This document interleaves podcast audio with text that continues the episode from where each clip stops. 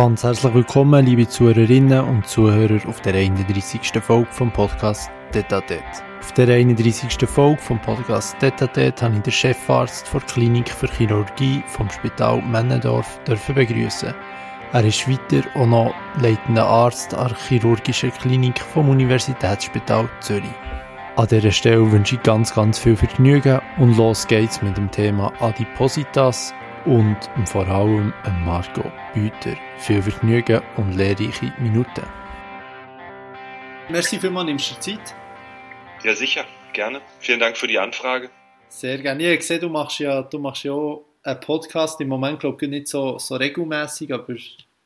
Na, die Zeit fehlt ein bisschen, aber wir haben begonnen, äh, einen Adi-Podcast zu machen, genau. Genau, das habe ich gesehen. Du beschäftigst dich ja viel mit dem, dem Thema. Was, was macht Adi, Adipositas Zürich genau?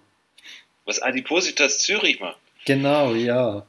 Also Adipositas Zürich ist entstanden vor einigen Jahren, als ich von einem Buchautor kontaktiert worden bin. Das war Herr Fares Abunai.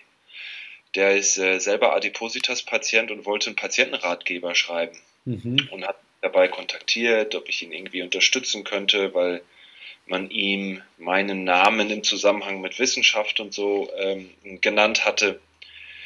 Und ähm, den habe ich damals getroffen und dann haben wir im Gespräch gemeinsam gemerkt, dass es eigentlich kaum gute Angebote für Patienten mit Adipositas gibt, um sich über die Erkrankungen zu erkundigen, um, um letztendlich die Gesundheitskompetenz der Betroffenen im Umgang mit der Erkrankung zu verbessern. Und Adipositas ist ja lange Jahre gar nicht als Erkrankung gesehen worden und wird von vielen auch noch nicht als Erkrankung gesehen, mhm. sondern viele Leute denken, das ist ja ein Zeichen von Wildenschwäche und Charakterschwäche und wenn man sich mal so richtig zusammenreißt, dann klappt das schon. Aber da findet ein langsamer Prozess des Umdenkens statt, ähm, wo doch zumindest die Leute, die sich intensiv mit dem Thema beschäftigen, mehr und mehr feststellen, dass es eine chronische Erkrankung ist. Und das haben Herr Abunai und ich damals aufgegriffen und uns überlegt, wie können wir denn diese Botschaften ähm, auch rund um das Stigma Adipositas dahin bringen, wo es eventuell auch was bewirkt, nämlich bei den Patienten.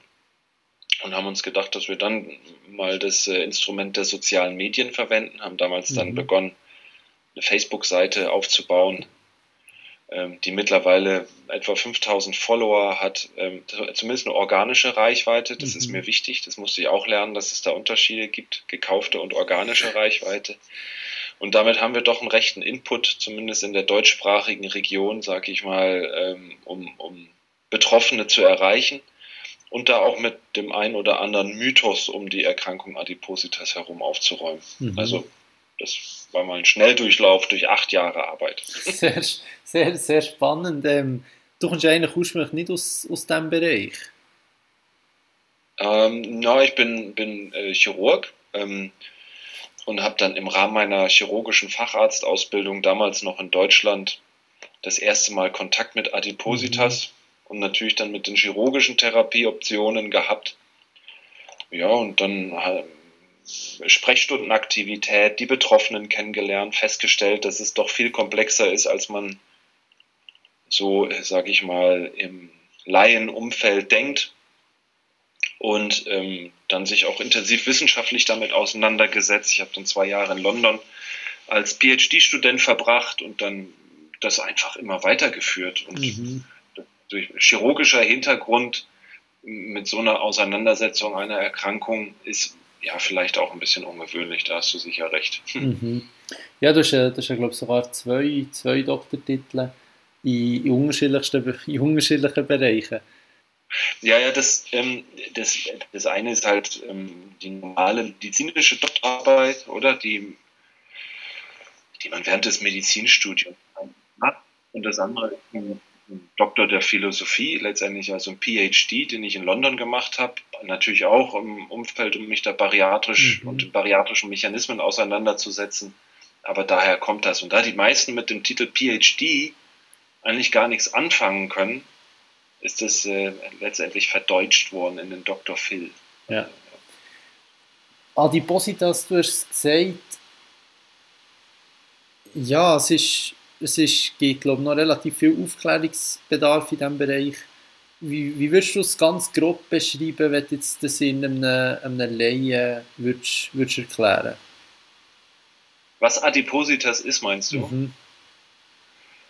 Also Adipositas ist eine multifaktorielle Erkrankung mit vielen Ursachen, von denen wir erst so langsam verstehen, woher es kommt.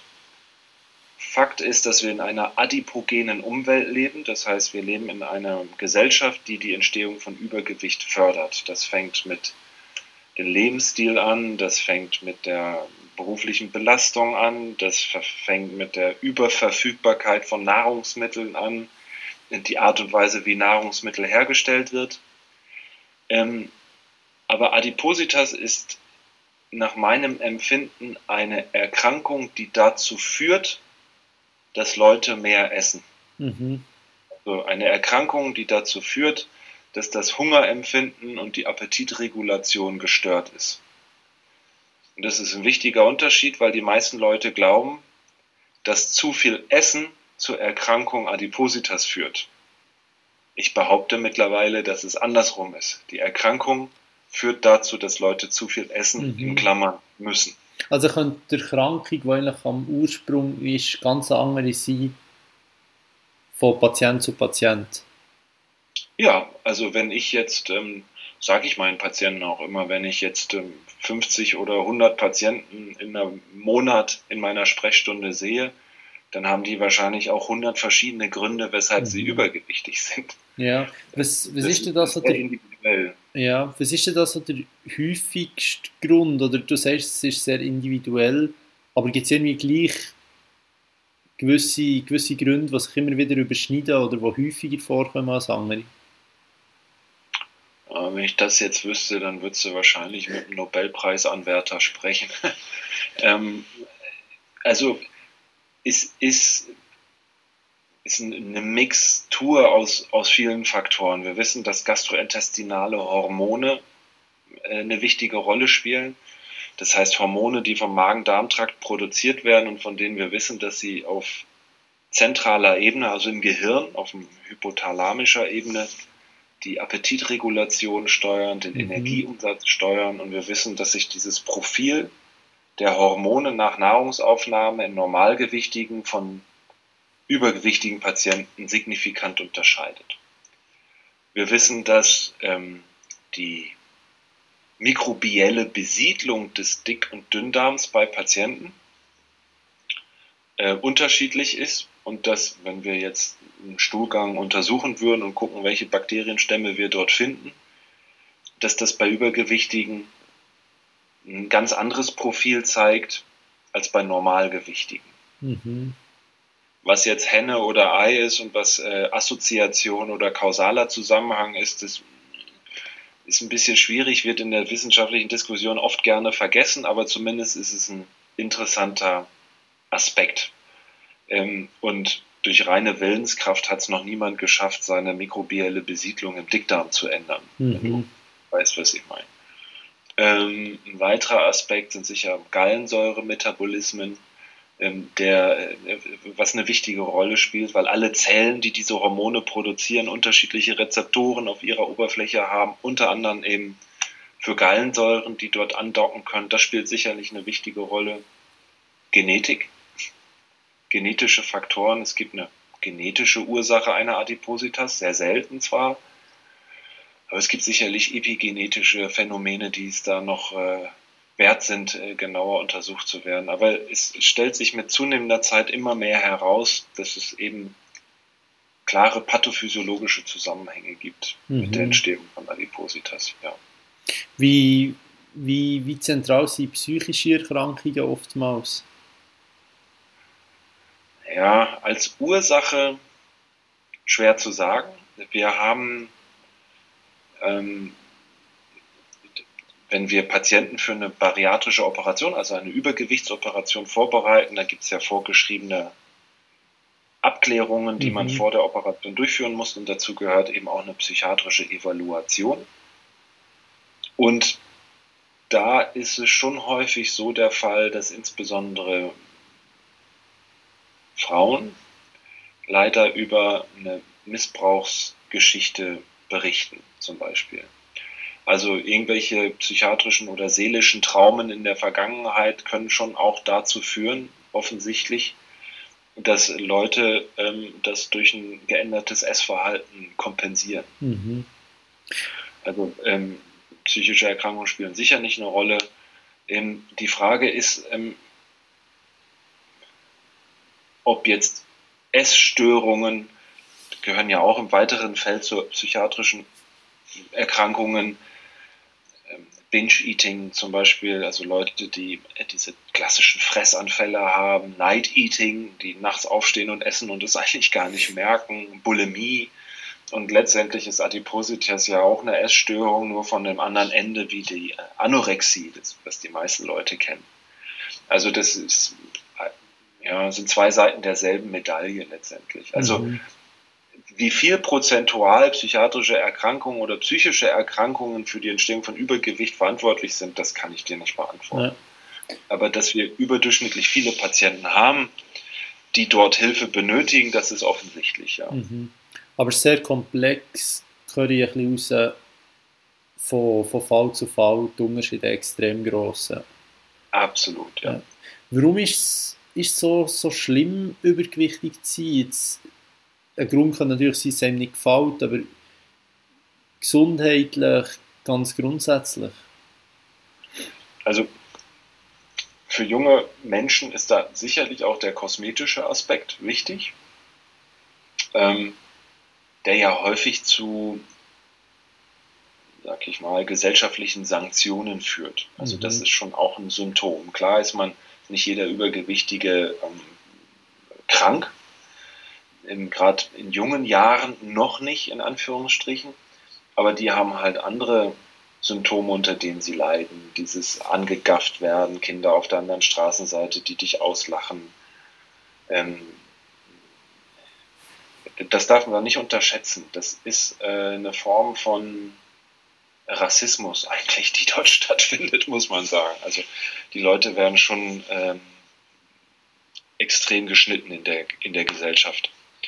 Das ist ganz lustig. Wir haben da so einen Mantelstudiengang bei uns in Zürich, wo wir die Studenten bitten, mit Adipositas-Simulationsanzügen mal einen Tag in Zürich zu verbringen und was die dann berichten, was sie an Feedback bekommen. Manche sehen natürlich, dass das Anzüge sind, manche blicken es nicht und dann gibt es auch schon öfter mal Kommentare, boah, wie kann mhm. man sich so gehen lassen oder geh mir aus dem Weg, Fettsack oder also bei Adipositas ist es so, da fallen sämtliche Hemmungen bei der Gesellschaft. Da gibt es unheimlich viele, die sich da, die damit überhaupt kein Problem haben, den Betroffenen zu sagen, dass sie das jetzt total blöd finden, dass der so dick ist. Und abgesehen von diesen Symptomen führt Adipositas natürlich auch zu metabolischen Erkrankungen, so eine Stoffwechselerkrankung. Die führen zu Blutzuckererkrankungen, Bluthochdruck, Schlafapnoe-Syndrom, Infertilität bei jungen Frauen, ähm, Menstruationsunregelmäßigkeiten, ähm, Inkontinenz bei älteren Personen. Ähm, ja, ist deutlich belegt, dass Adipositas mit einer reduzierten Lebenserwartung einhergeht. Mhm. Die, die Lebensqualität der Betroffenen, die wir messen, ist, äh, ist im Bereich von anderen Patienten mit chronischen Erkrankungen und noch darunter. Mhm. Also so wie, du ja erzählst, ist ja, ist ja ganz, ganz deutlich zu hören, dass man das nicht will. Ähm, was was gibt es da für Wege, wie man, wie man daraus rauskommt, wie man das kann vermeiden kann? Ja, also so wie bei jeder Erkrankung ist Prävention dann natürlich ganz wichtig. Das fängt an mit entsprechender Bildung auch, oder? Ich meine, generell ein, ein, ein, ein Bewusstsein dafür zu schaffen, dass es sich lohnt, nochmal darüber nachzudenken, was man da jetzt isst und ob das jetzt schlau ist und klug ist, das zu essen. Mhm. Ähm, das würde sicher helfen. Das fängt natürlich bei den Schulen an. Ähm, es gäbe schon noch die eine oder andere Möglichkeit. Ähm, ich denke da an das, was man mit dem Tabak gemacht hat, oder? Tabak es waren auch jahrelange Kämpfe. Mittlerweile gibt es so wirklich hässliche Fotos auf diesen Zigarettenschachteln. Ähm, und es ist ja gesellschaftlich mittlerweile auch relativ stark sanktioniert zu rauchen, muss man sagen. Zucker in der Nahrung äh, tötet auch nicht viel weniger Menschen als Nikotinkonsum oder Tabakkonsum. Ähm, von daher ist es sicherlich politisch auch mal wert zu diskutieren, ob man auf den Verpackungen von gewissen Nahrungsmitteln einfach klar deklariert, ähm, wie viel Zucker dort drin ist und wie gesundheitsschädlich das ist. Also Prävention spielt eine ganz wichtige Rolle und je früher, desto besser. Mhm. Dann generell Bildung und für die Betroffenen selber gibt es die, die drei Therapiesäulen, die die meisten auch kennen. Das eine ist Diät und Lifestyle, ja, also mehr Sport und weniger Essen. Ist halt nicht besonders erfolgreich, muss man sagen. Und ist eigentlich auch durch die Wissenschaft kaum gestützt. Also es gibt kaum Studien, die zeigen, dass man mit Diät und Sport langfristig sein Gewicht reduzieren kann. Kurzfristig schon, das kann dir auch jeder Betroffene berichten, dass eine Gewichtsreduktion über vier bis sechs Wochen kein Problem ist, aber das dann langfristig zu halten, schaffen die wenigsten. Dann gibt es pharmakologische Therapieoptionen, medikamentös, da gab es lange Jahre nichts Gutes das, was es hatte, die sind dann wegen Nebenwirkungen vom Markt genommen worden. Da muss man sagen, da gibt es in den letzten Jahren eigentlich sehr vielversprechende und auch gute Ergebnisse. Das sind dann hormonelle Therapien, die bezeichnet man zum Beispiel als GLP-1-Rezeptor-Analoga, also Liraglutid oder Saxenda oder Ozempic, von denen noch nicht alle im Schweizer Markt zugelassen sind, die aber wirklich gute Ergebnisse zeigen in der Gewichtsreduktion bei vielen Betroffenen.